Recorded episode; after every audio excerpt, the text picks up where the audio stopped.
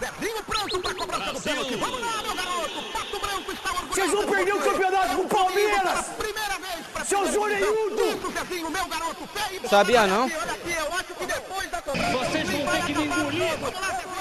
Só não vale dar o gol. Zezinho, é Pato Branco batendo o coração, batendo vem coração. Zezinho. Olha a bola tocada, virou Puta que pariu. Não é possível, Gol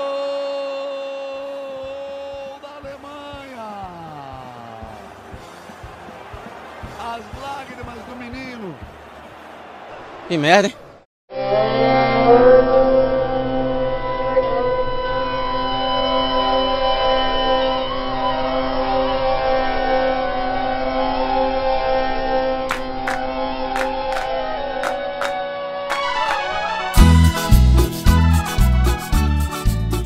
Querida torcida brasileira, está começando mais um TFC.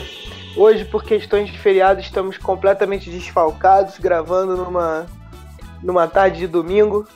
Mas estamos aqui porque a gente tem que estar sempre fazendo. e aqui comigo a gente tem ele, Exato. Daniel. Fala Douglas. Fala dessa vez aqui um TFC sem susto inicial, né? Porque dessa vez não temos o Nazi pra dar aquele berro nos nossos ouvidos aqui, né? No meio do nada.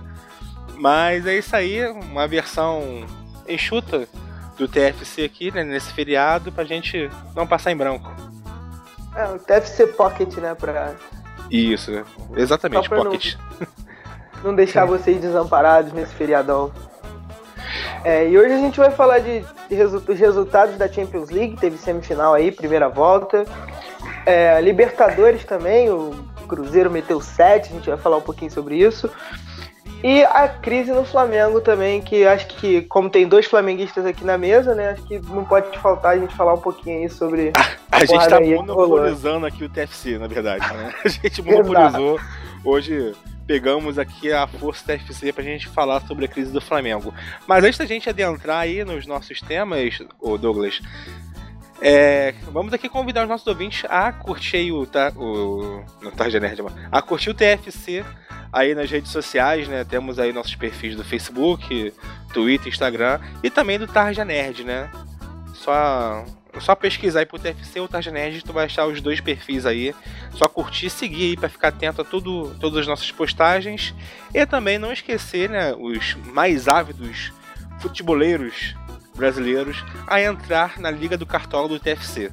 É só pesquisar aí Tarja Futebol Clube aí no, no Cartola, que vai achar nossa liga.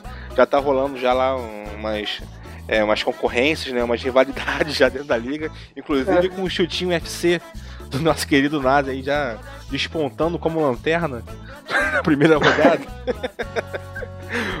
né, mas tá bem legal aí. O Nazi, o Nazi, assim como São Paulo, já começa o campeonato brigando pelo rebaixamento. Exatamente, né? Mas fique aí ligado aí na liga do, TFC no, no Cartola, só pesquisar aí, entrar e ser feliz disputando pelo rebaixamento com a gente. É, aproveita que tá fácil de ganhar, que a gente, todo mundo escalou o Andrezinho nessa rodada. Deu bem. Não, não, mas não tá ligado, Douglas. Ganhar nessa liga não é fazer mais pontos. Ganhar. A disputa, na verdade, está no rebaixamento, assim, no último lugar. Lá que é, quem ganha é quem é o pior. Fez muito ponto, a gente já zoa, já esculacha, é, é isso. Exatamente. A gente parabeniza o último. É, Então vamos lá, vamos falar das duas idas da, da Champions League, né? Tivemos o Real Madrid arrancando uma vitória importantíssima em Munique contra o Bayern, 2 a 1 com um golaço de Marcelo e um gol do. Foi do, do Asensio, né? Isso, foi da Sense. Isso, onde que o Zidane arrumou esse moleque aí que tá jogando pra caralho.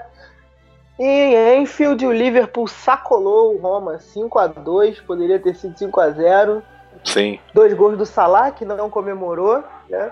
Inclusive, e eu vou deixar a pergunta aí, né? Ah, faça, Daniel, faça sua análise do, dos dois jogos e fala aí o que, que você acha dessa questão de não comemorar gol contra clube contra seu clube anterior. É, assim, vou começar por essa questão de não comemorar gol. Eu acho que é normal, assim, eu, eu entendo, né? O cara pô, passou pelo clube anterior, tá seus amigos lá, né? Ele foi super bem recebido pela torcida da Roma, foi super bem quisto e adorado pela torcida também. por motivos profissionais, que é normal, ele muda de time e tá no. tá agora no Liverpool, que é um time tão grande ou até maior que o Roma.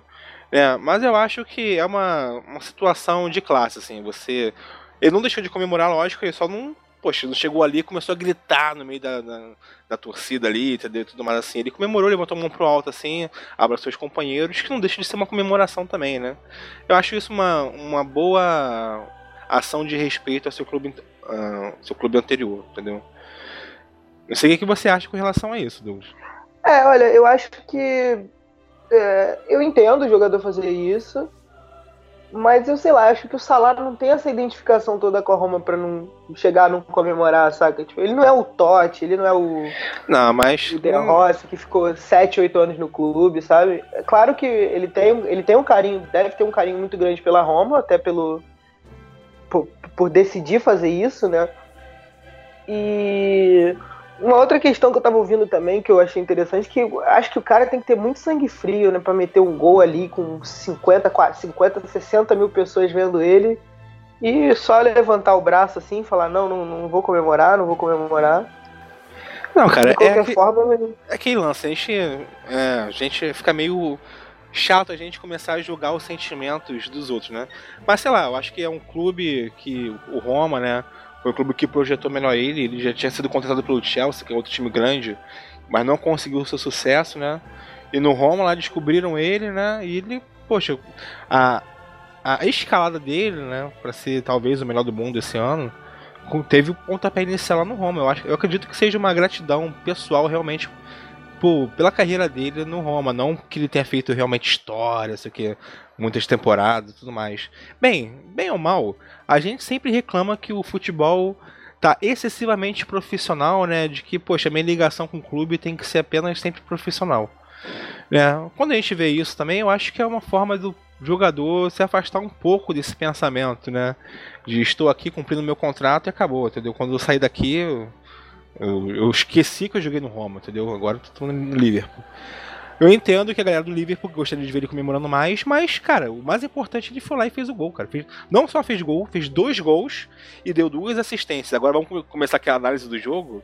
Cara, que partida que o Liverpool fez e que partida é o Salah que fez, né, cara? O cara participou de, diretamente de quatro gols, porque além dos dois gols que ele fez, que foram gols que se não fosse o talento dele, talvez não sairia um gol, se fosse qualquer um chutando, ele de repente erraria, é. principalmente no primeiro gol. Se fosse o Everton, né, Cardoso? É, se, é, se, fosse o Everton que foi pro São Paulo agora, ele está na bandeirinha, né? ele acha, ele sempre acredita que vai acertar, né? Mas tudo bem. Mas o, o Salah, cara, ele também deu duas assistências que foi ele que abriu a assistência pro cara fazer o gol, entendeu? Ele foi Isso, lá no, no, no fundo. Isso, ele foi no fundo, não, foi do Mané e no Firmino, né? É.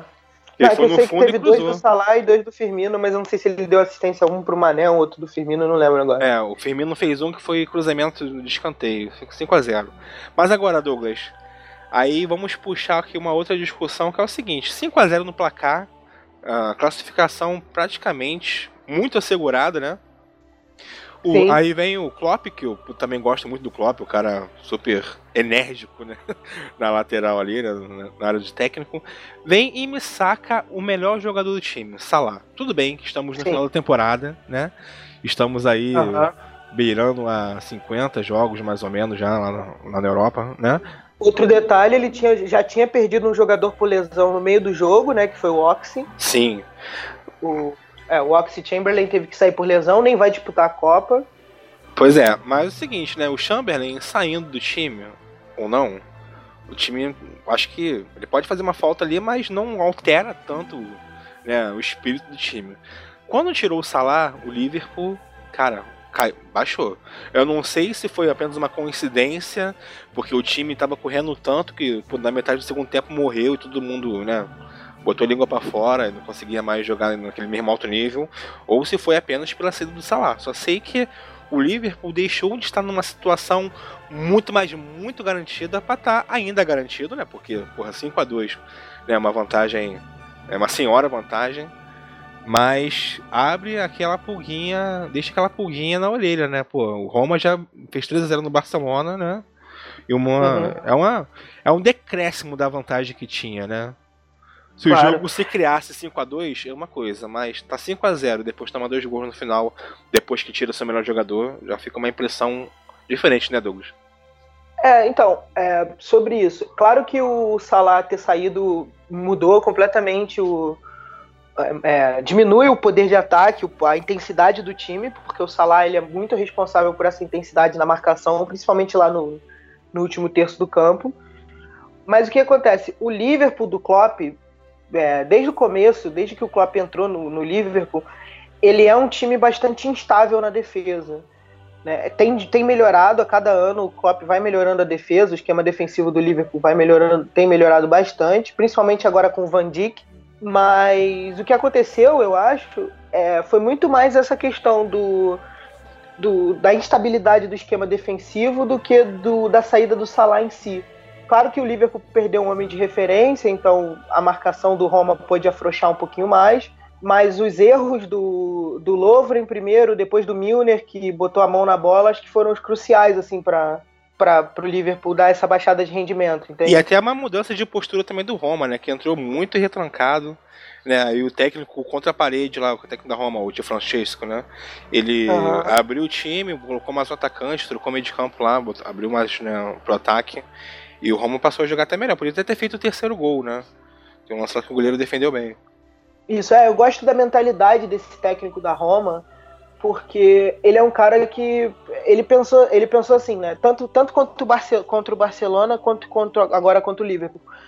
Quando ele tomou o 5 a 0 ele pensou, cara, eu vou botar o time pro ataque pra gente pelo menos tentar sair com uma vantagem daqui pra tentar reverter isso lá no Estádio Olímpico, porque a gente já conseguiu reverter um, um resultado no Estádio Olímpico.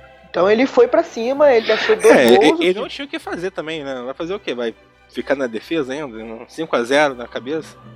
Isso, exatamente. Se eu ficar segurando 5 a 0 aqui, ter que reverter 5 é tão difícil quanto reverter 6, 7. Então, assim, é, vou buscar um, pelo menos um golzinho pra, pra levar pra lá e no Olímpico fazer a minha parte. Porém, eu acho que não vai dar pra Roma. Assim, acho muito difícil fazer o que fez de novo na, na semifinal. É, acho que ah, o Liverpool contra o Manchester City já provou que é um time que consegue se segurar bem na defesa no, no, no, é, no estádio do adversário, né? Sim, né? E, poxa, e com contra-ataque aberto, é, porra, é a área do Liverpool, né, cara? Com aquele ataque super rápido, né? Exato, o ataque do Liverpool é muito veloz. Se a Roma der uma vacilada, toma um gol e aí tem que virar quatro. Não, é. A situação do Roma é super incômoda ainda, né? Muito, muito incômoda. Mas. É aquele negócio, né? Poderia ser melhor. Né? Mas também poderia ser pior, né? Vamos pensar assim, né? Vamos ver, eu acho que isso tá muito, tá muito decidido já pro, pro Liverpool. Diferente do outro jogo, né? Real Madrid Bayern de Munique, que o primeiro jogo foi 2 a 1 Real Madrid fora de casa. Né? Um puta resultado Exato. pro Real Madrid. Né? Mas um jogo, já, um jogo já foi um jogo, porra, muito dominado pelo Bayern de Munique, né, cara? É, de certa forma sim, mas acho que o domínio do Bayern é muito é muito relativo, né? O Bayern de Munique essa temporada é um time bastante pragmático. Não é aquele time de meter 5, 6, 7 que era o do Guardiola, mas é um time que me parece que ele meio que ele não é muito criativo, sabe? O Jupp Heynckes tem um pouco isso. Ele não é um time que que, é, que toca muito a bola, que tenta encontrar situações como o do Guardiola. Acabou que encontrou bastante situações, mas o é, o Real Madrid tá impressionante assim na temporada. O que que o Zidane fez ali, eu acho sensacional assim, porque o Real Madrid consegue mesmo com uma marcação muito forte em cima dos seus principais jogadores, né? E aí o Cristiano Ronaldo, o Toni Kroos, o, o trio de ataque, né? O Bale, o, o Isco, mesmo com a marcação muito forte, o, os- o time sabe que o time vai tocando bola, vai, vai criando volume de jogo e chega naturalmente ao resultado. Sim, né? É tipo assim, como o Casa Grande fala, né? Pra você ganhar do Real Madrid, você tem que fazer no mínimo dois. Porque um é garantido que o Cristiano Ronaldo vai fazer, o Real Madrid vai fazer um, né? Tem que fazer dois no mínimo. E o seguinte, né, cara? É, o Zidane conseguiu dar um sacode nesse time. Porque tava um time muito sem alma durante a temporada, o início e meio da temporada, né?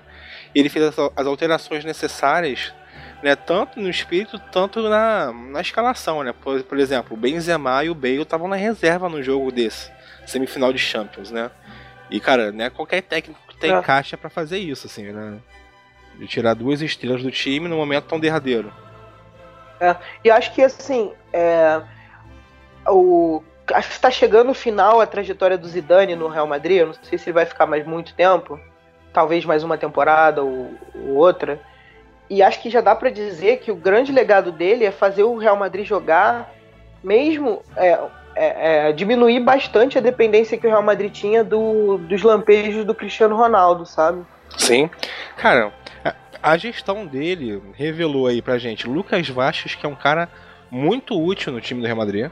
Muito útil mesmo, um cara, um ponta direita, né? Ele, porra, marca muito e ataca muito bem, faz excelentes assistências, né? O Ascenso, né, que você comentou anteriormente, caraca, cara, que achado aí do Zidane, né? É um mês espetacular.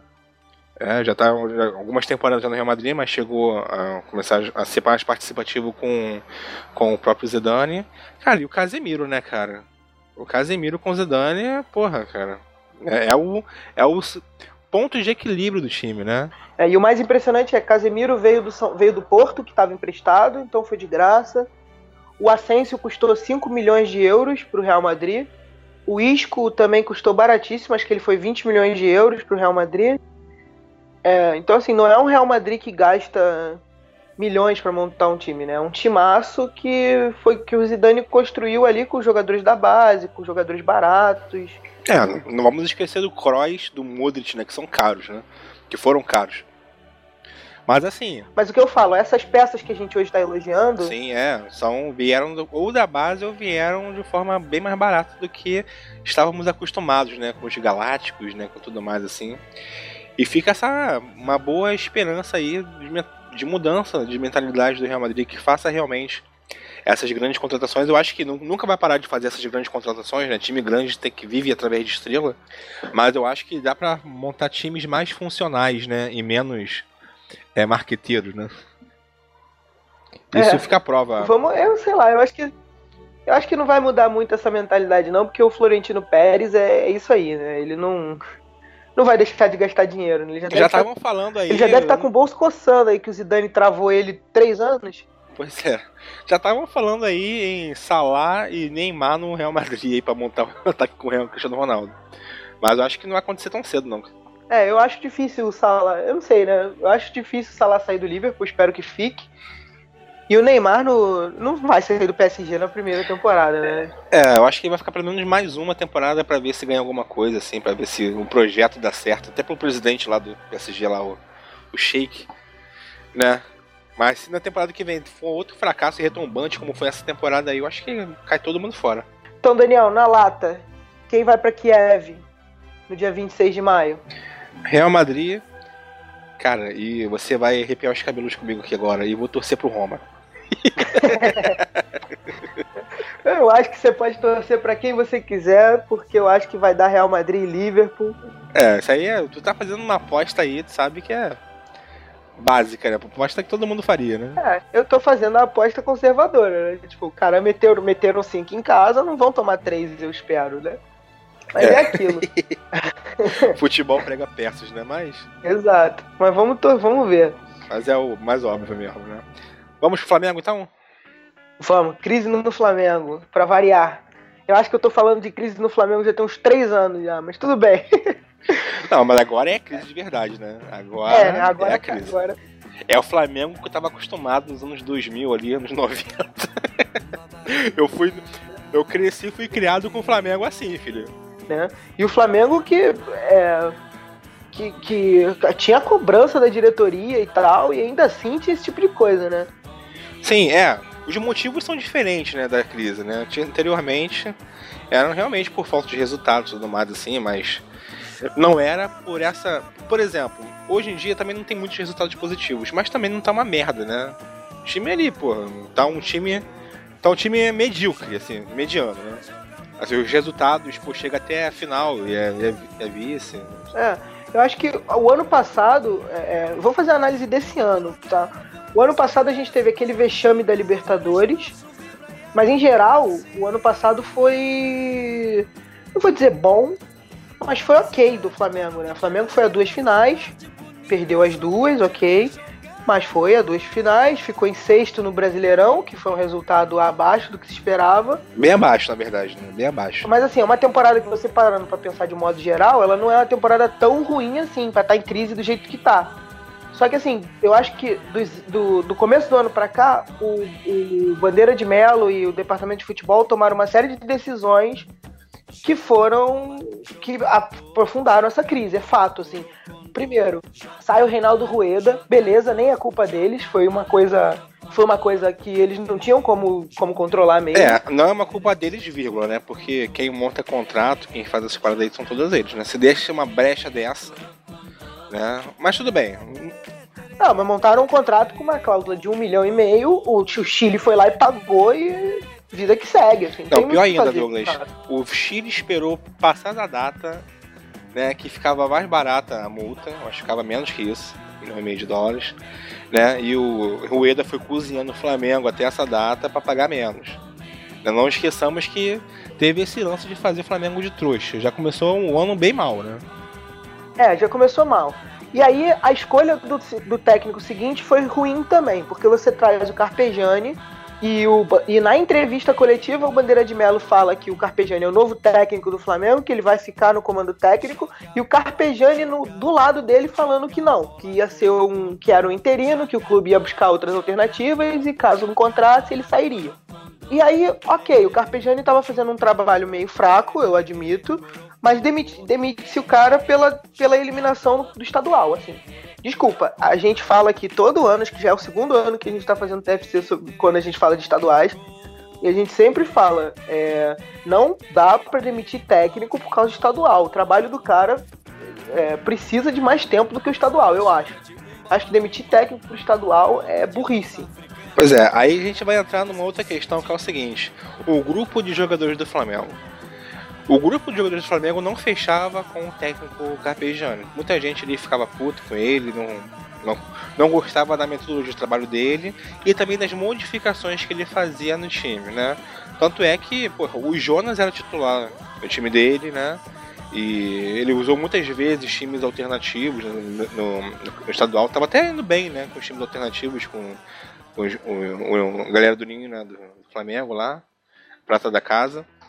Mas assim, era perceptível que era perceptível que a, o grupo não fechava com as ideias do técnico. Ele era muito, digamos que professor pardal pro grupo, entre aspas, né? E começamos também com um ano aí, porra, ele praticamente estava com o mesmo time do ano passado, é só que sendo nessa janela de transferência só chegou o Marlos Moreno, né? Sim.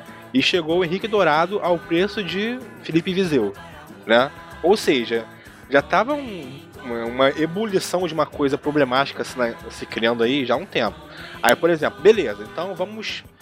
A torcida, precisando da torcida. Beleza, então vamos esperar que, mesmo fazendo esse montão de pataquada aí, de, contratar ninguém, de flertar com todo mundo não trazer ninguém, vamos esperar para ver o resultado. De repente, esse ano vai que vinga, né? Vamos esperar. Só que aí entra naquela questão de porra, pera aí, o que que tá dando errado nesse time? Por que que não recebe? Por que que nada dá certo? Tá todo mundo recebendo em dia, tá todo mundo com santo treinamento lá de primeiro, de primeiro mundo, entendeu? Todo mundo já há um tempo, né, que assim, montou o time agora. O time, já, o último titular que chegou, já chegou há muito tempo, cara. Isso desconsiderando o, o Rick Dourado, né? Mas é uma peça só ainda assim, já são quatro meses de Henrique Dourado. Então... Exatamente, tem gente que dá um resultado logo de cara, né? Até que o Dourado tá fazendo o que se espera dele. Eu não acho, é, eu não acho que o Dourado esteja indo mal, a questão não é essa.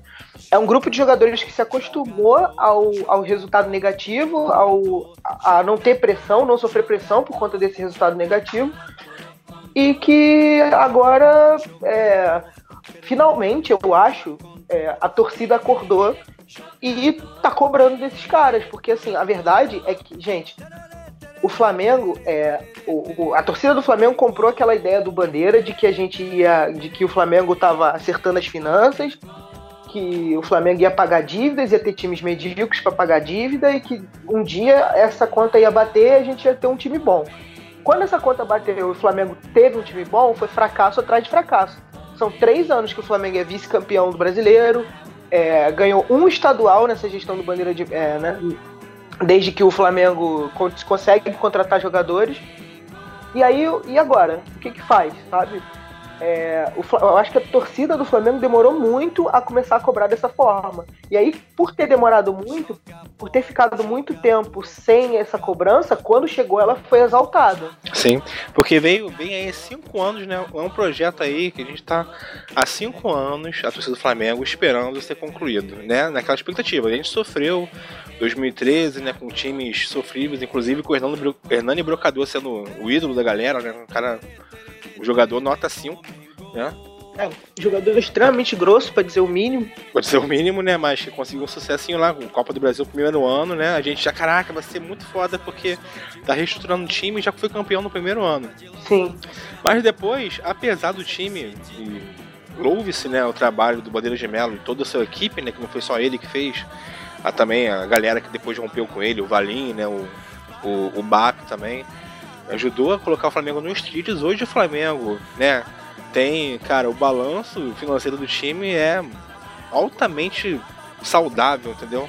Conseguiu retirar o time da fossa. O time realmente, o clube estava na fossa de tipo a portuguesa agora, quase fechar a porta de falir, entendeu? Foi o legado que a Patrícia Morim deixou para ele. E ele fez uma parada muito foda que foi reerguer o Flamengo. Eu tenho muito orgulho do Flamengo, do clube, né? Da situação disso hoje. Ponto. Agora, gestão esportiva, né?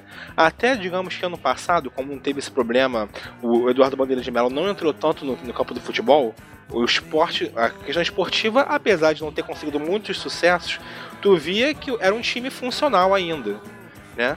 Mas da me, meados do ano passado pra cá, cara, que o futebol ficou totalmente na mão do Bandeira de Mello. Acabou, acabou. Acabou, cara, acabou. Deixou de existir. Eu acho que dá uma curva, né? Porque assim, 2016 a gente vê um time que é, era um bom time, que foi um time acertado ali pelo Zé Ricardo, apesar dos pesares, né? Apesar de algumas questões que a gente tinha. Em 2017, esse time definha, o, o, e aí parte também da questão técnica, o Zé Ricardo não, não soube é, se desvencilhar de alguns jogadores e, enfim, e esse ano acabou, né? Esse ano morreu, assim, não tem mais time. Não tem? Exatamente, morreu, entendeu?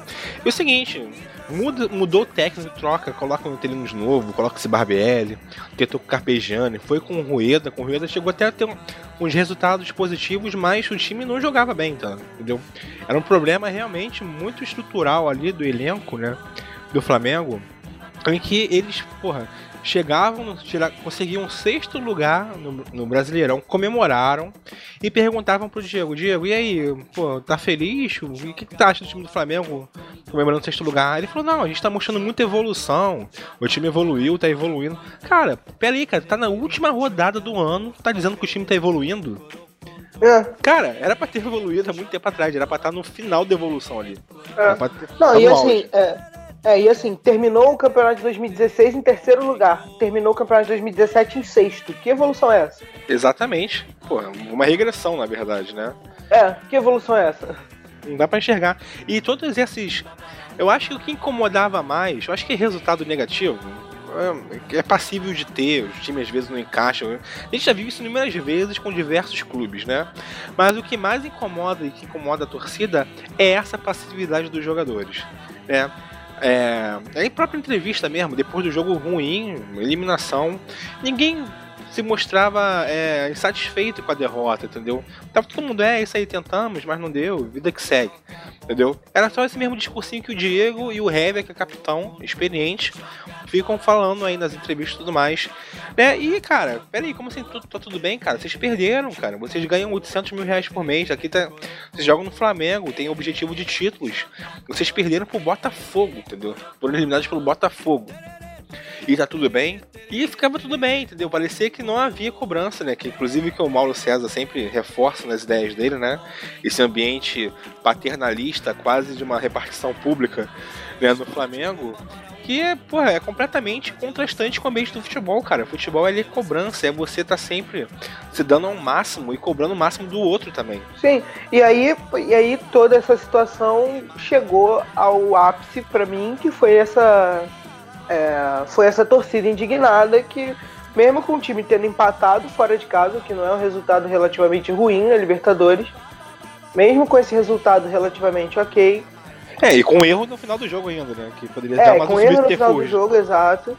É, o time tá jogando tão mal, mas tão mal. A torcida percebeu que o time tá fazendo atuações tão pífias que eles foram pra cima, assim. É, e, e eu acho, assim, é, eu, não, eu não concordo com isso, mas quando você cria um ambiente sem cobranças no futebol, essa cobrança vai chegar de algum lugar, entendeu? Se não vai chegar do, do presidente, se o presidente não vai cobrar, se o diretor de futebol, o executivo de futebol não vai cobrar, a torcida vai. E tá aí, a cobrança da torcida é isso, Tá aí. entendeu? E muito se falava que, que é o seguinte: esse ano é um ano de direção do Flamengo, né? Tá uma parada muito aberta ainda pra quem pode ser o virtual favorito ao título, ao, à eleição, né? Ao cargo de presidente do Flamengo. E é uma coisa que faz uma, é uma ebulição ainda maior numa crise, né? Mas nós, como flamenguistas, a gente não enxerga isso apenas como uma situação política. A gente entende essa reivindicação da torcida. A gente discorda, logicamente, da, da violência, né? da intimidação, né? Eu acho que isso aí, todos, ninguém é, porra, tem que sofrer isso, né? Qualquer nenhum ser humano tem que sofrer isso. Mas a cobrança tem que existir. Talvez não seja no aeroporto ali, não seja o melhor local, o local mais devido para fazer isso, né? É no, é no campo cobrando tudo mais. Mas, cara, é isso é Flamengo, cara. O futebol é isso, é paixão. O Brasil foi. O Brasil é o país do futebol, todos os clubes passam por isso. E, cara, o Flamengo tá passando agora. Né? Assim, não é desvalorizando tudo que o Bandeira de Melo fez. Eu acho ele uma, uma, uma figura super simpática. Eu, eu gostaria até que ele continuasse como presidente do Flamengo, se pudesse, mas abriu Ah, mão não. de, ge- de gerir o futebol, cara. Ele tem que chegar. acho Não, que já- pare, eu acho que já era, exatamente. Aí chegou aí, né? Eu acho que até como presidente, acho que ele já tá muito desgastado, que ele fez, ele já montou um estatuto do Flamengo, ele mudou no estatuto, então não pode mais, não vai vir mais um aventureiro pra desfazer tudo que ele fez e e voltar o Flamengo pra vala, né, pra vala econômica, vamos dizer assim. É, acho que a figura dele já tá muito desgastada dentro do Flamengo. Eu, diferente de você, não acho ele uma figura tão carismática assim. Acho que ele é mu- muitas vezes ele é debochado, ele é o tipo de pessoa que gosta, que aparece na televisão dia sim, dia não, quando o clube tá bem. Naquela época que de Profut, de finanças, ele deu entrevista em tudo quanto é lugar, aparecia em tudo quanto é quanto é jornal, quanto é programa esportivo. E agora que ele tá em crise, ele não quer nem dar entrevista coletiva no final do- dos jogos, sabe? É, isso pra mim é muito. é, isso pra mim ataca a figura dele. Eu não acho ele tão carismático assim. A gente pode. Pode ser difícil de achar uma pessoa que não faria isso, né? Como presidente. Mas eu te entendo, sim. Né? Eu acho que ele realmente tá desgastado. Assim, eu acho a figura dele muito simpática. Pelo que construiu. Eu, eu fico com medo, eu acho que já até é tarde demais, né, de toda essa crise acabar manchando a história dele como presidente do Flamengo, que é muito positivo. É, né? É muito positivo, apesar disso. Mas, colocando essa discussão de lado, cara, é assim, né? Vamos voltar para aquela discussão da cobrança. Eu acho que essa crise vai muito na visualização e descoberta da torcida de onde está o ponto fraco. Né? O ponto onde estão nascendo todos os problemas, né? A falta de cobrança. E criou-se aquele, aquela, aquele, aquele sentimento. Porra, se os chefes, se a diretoria não cobram os jogadores, nós vamos cobrar. E esse é o grande problema.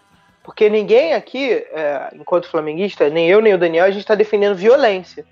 O que a gente está dizendo é exatamente isso. É, se a diretoria não cobrar, a torcida vai cobrar. E a torcida cobrar é um problema. A gente não quer que a torcida tenha que ir nos, no aeroporto para cobrar os jogadores. Isso é horrível, isso é barbárie, isso é muito triste. Assim, chegou ao ponto, ao nível do goleiro Diego Alves jogar um copo de café nos torcedores, entendeu?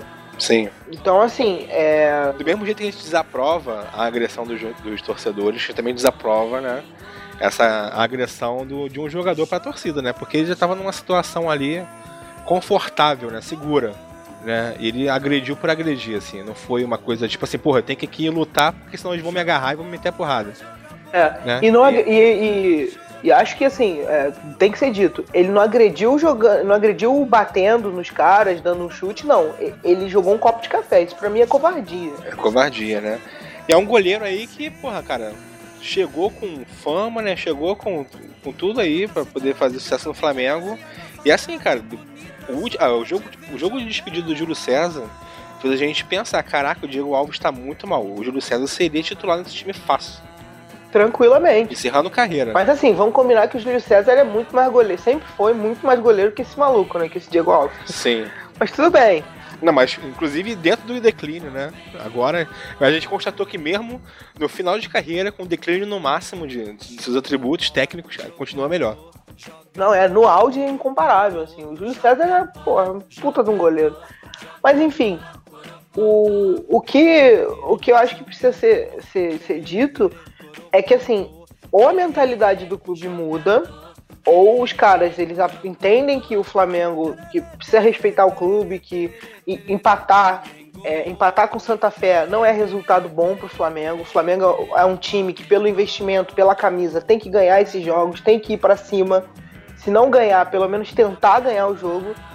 Ou essa mentalidade muda, ou as cobranças vão continuar e o ambiente vai ficar mais insustentável do que já está. E a gente vai ter jogador rescindindo contrato, vai ter jogador que vai sair. É, é, já estão falando aí de alguns jogadores que estão querendo sair, que devem sair, eu espero que saiam, né? Como é o caso do Diego, é o caso do William Arão, é o caso do próprio Diego Alves. Eu acho que, pelas atitudes que esses, que esses jogadores tomaram, eu acho que acabou o relacionamento com o Flamengo, não dá mais. E vamos ver como é que vai ser isso aí, porque. É, cara, eu acho que esse evento foi um divisor de águas, assim, né? Se com esse, né, essa. Como é que é o nome? Esqueci. Se com essa atitude da torcida não causar mudanças no elenco, pelo menos mudanças de comportamento, a gente nem diz que resultado você está enfrentando outro time ali, né? Pô, pode perder. Né? Mas mudança de comportamento né? De você realmente objetivar a vitória e ficar chateado com a derrota, você, pô, nem que seja apenas para poder jogar na cara desses torcedores que foram lá e reclamaram, nem que seja por esse sentimento.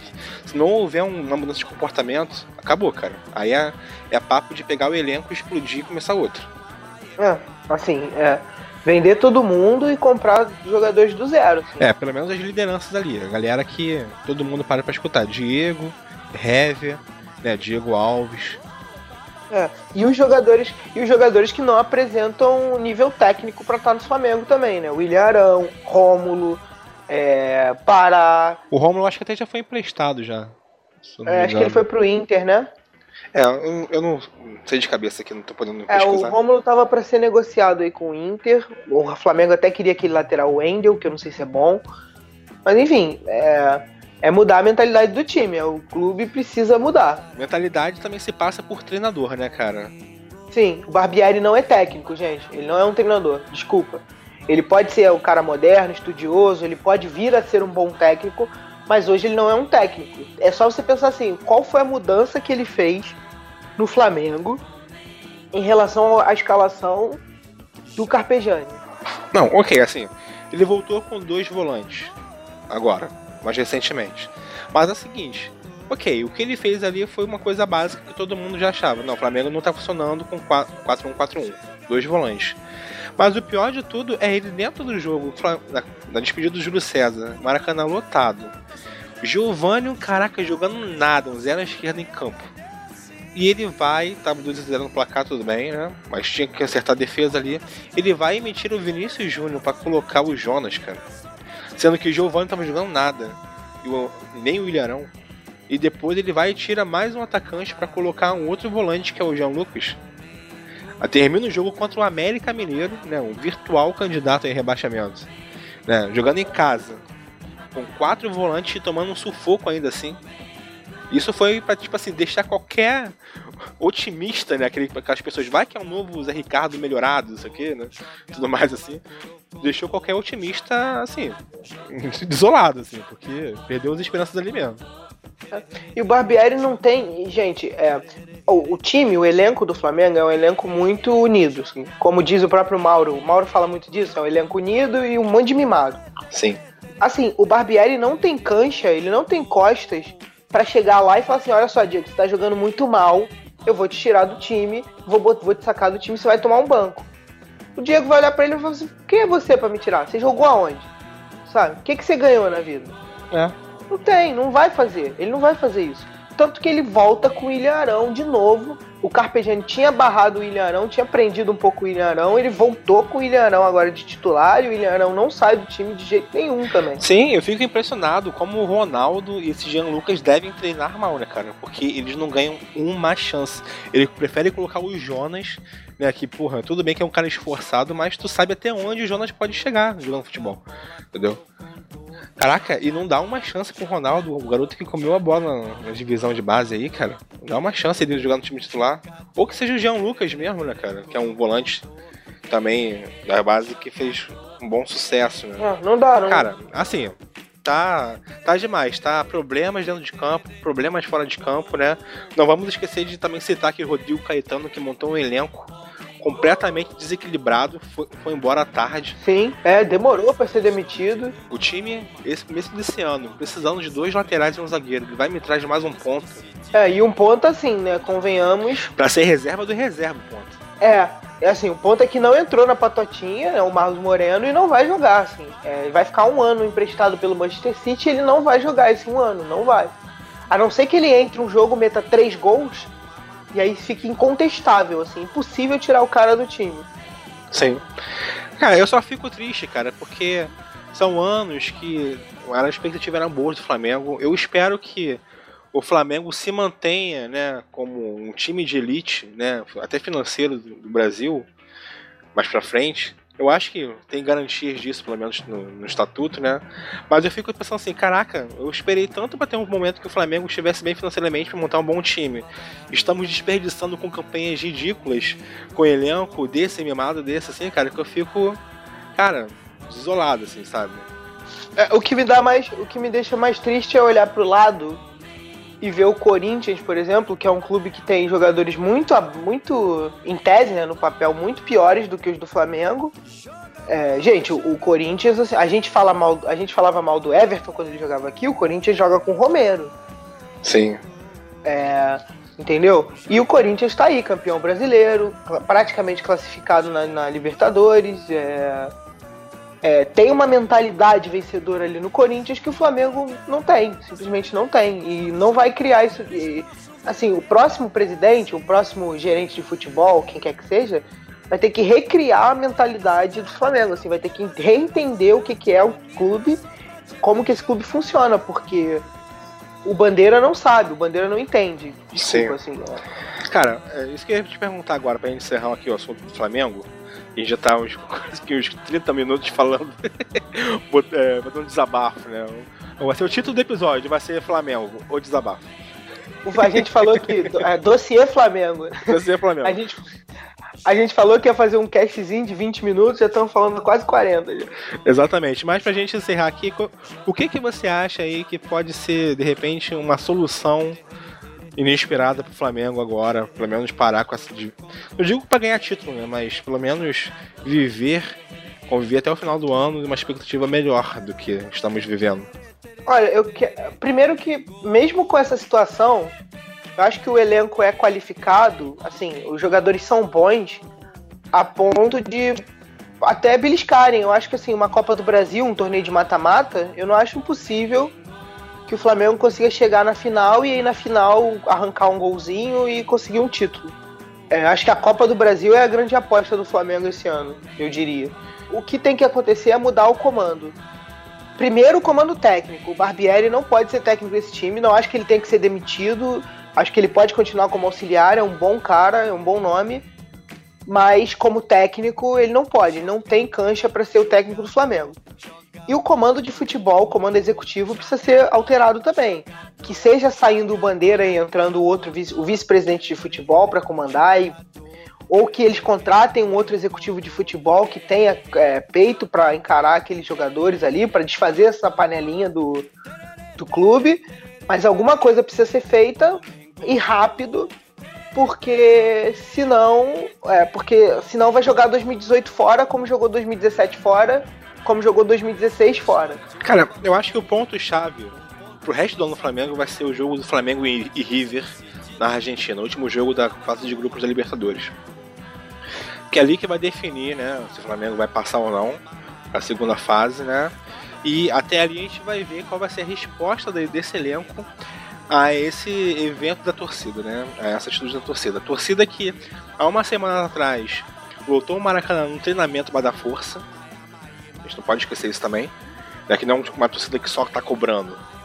Né? Foi lá, um treinamento, e lotou o Maracanã. Né? O jogo foi um empate, que o Flamengo jogou mal. E depois teve um jogo no, na despedida do Júlio César, o Flamengo lotou novamente o Maracanã e novamente jogou mal. Apesar de ter ganho, né?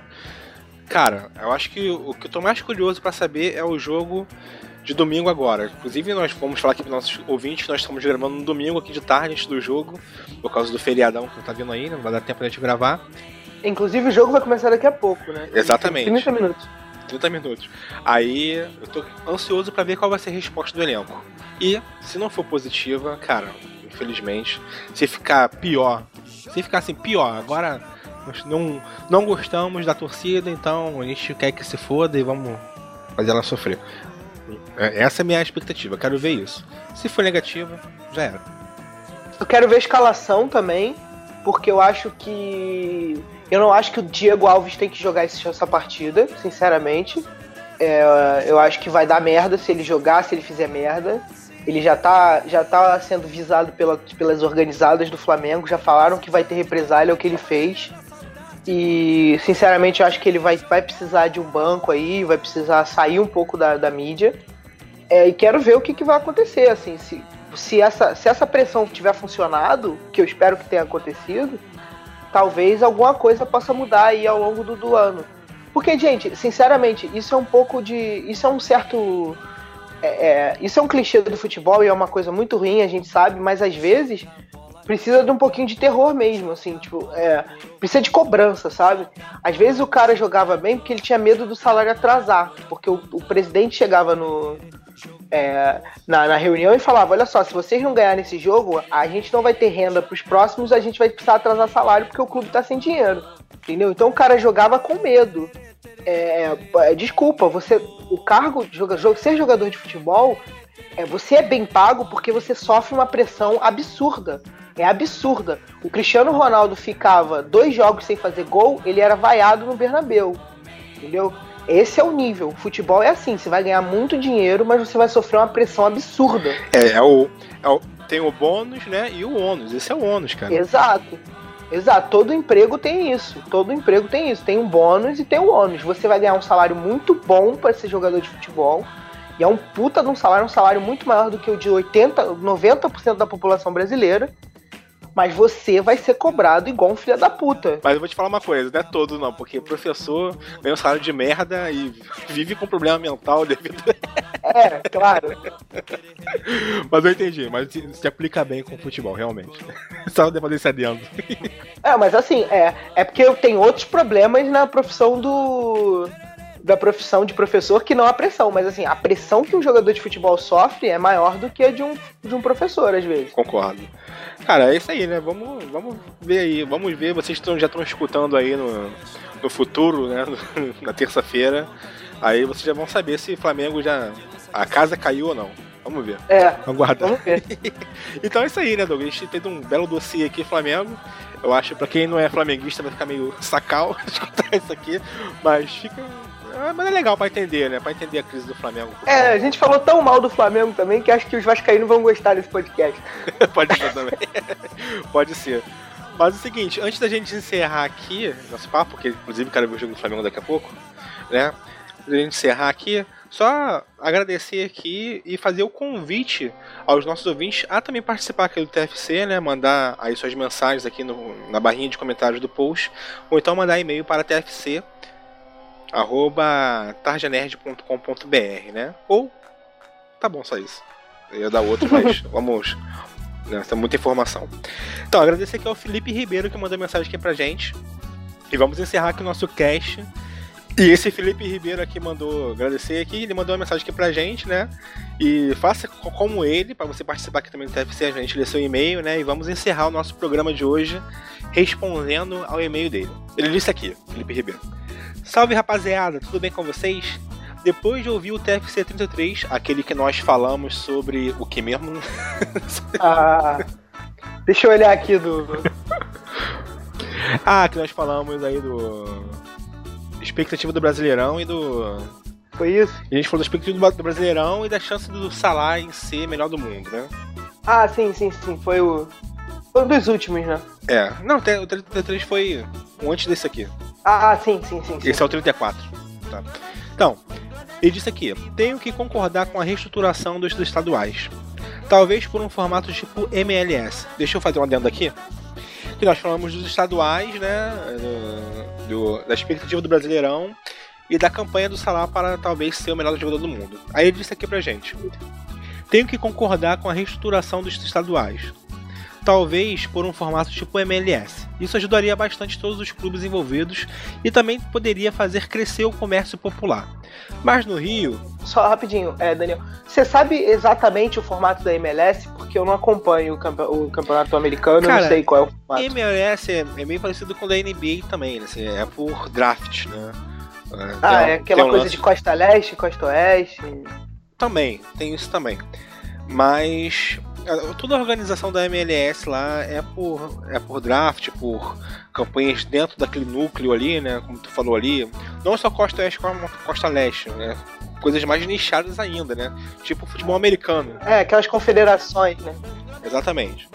Mais ainda no Rio de Janeiro e especificamente no meu Vascão.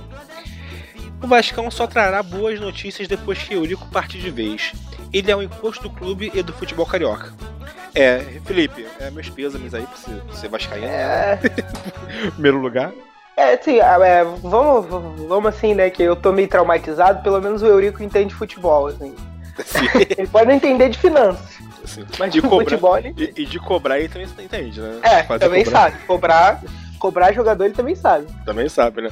Ele diz aqui mais ainda: quero acrescentar que fiquei contente, pois em vossos palpites para o fim do Brasileirão, ninguém escolheu o meu gigante da colina para o rebaixamento. Fiquei até sem palavras. Cara. Mas acho real que Vasco e Botafogo são dois times aí que podem ser surpresos no campeonato. Sim. Porque o Zé Ricardo é um, é um técnico, até o que ele já mostrou até agora, é um técnico para times que não são grande coisa assim, é, sem ofensas ao Vasco, o clube Vasco é grande coisa, mas o elenco atual é bem fraco. Eu acho que a gente pode resumir essa ideia como ele é um técnico para objetivos medianos. Exato, exato. Ele não é o técnico para almejar título, para ir para Libertadores, qualquer coisa assim. Vascaíno tá sentindo isso na pele aí, que ele não é técnico para Libertadores. Não, pra ir até vai, que ele classificou o Vasco ano passado, né? Mas... Classificar, ele classifica.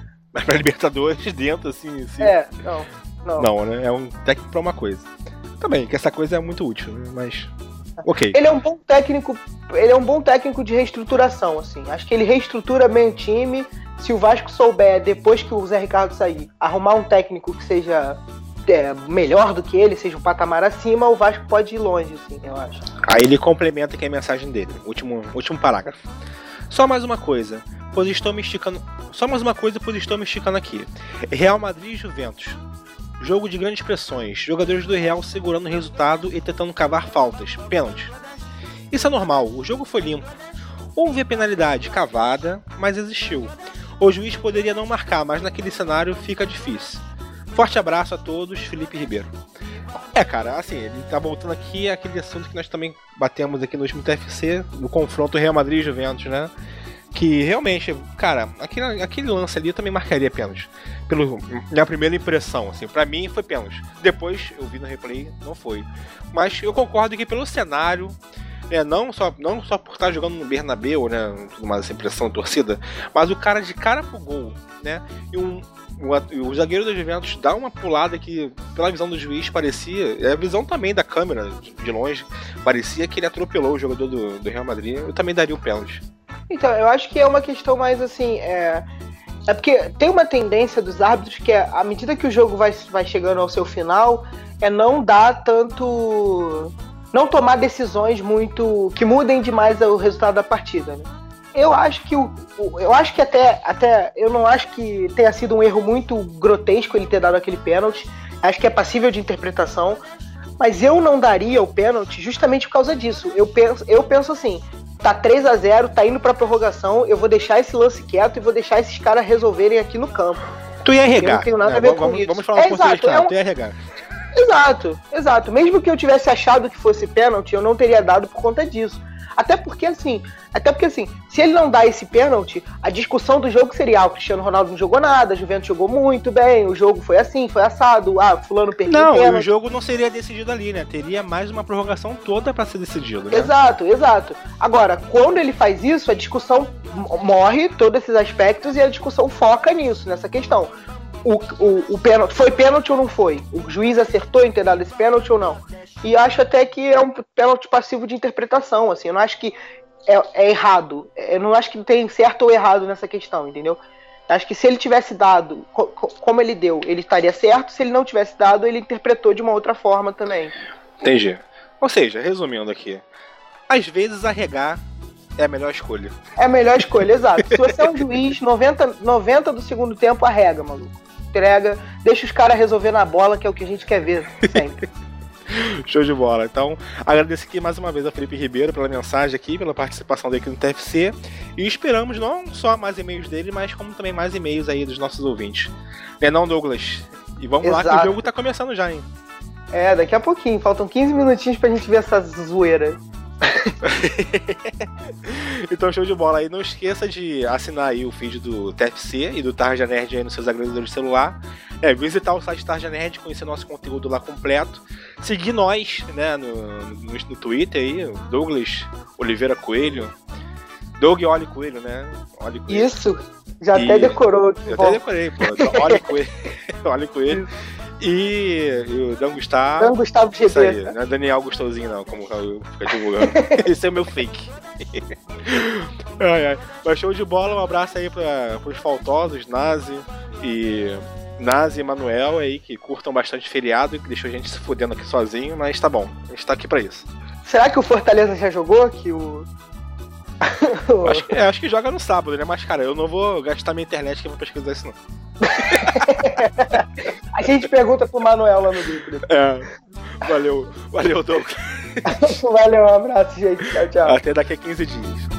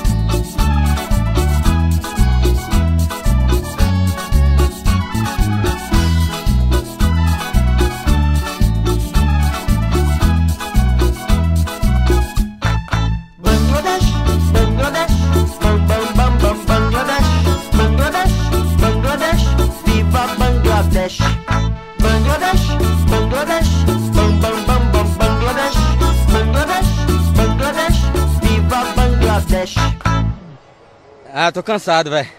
Valeu. Tá aí as palavras do Marinho, ficou sem reação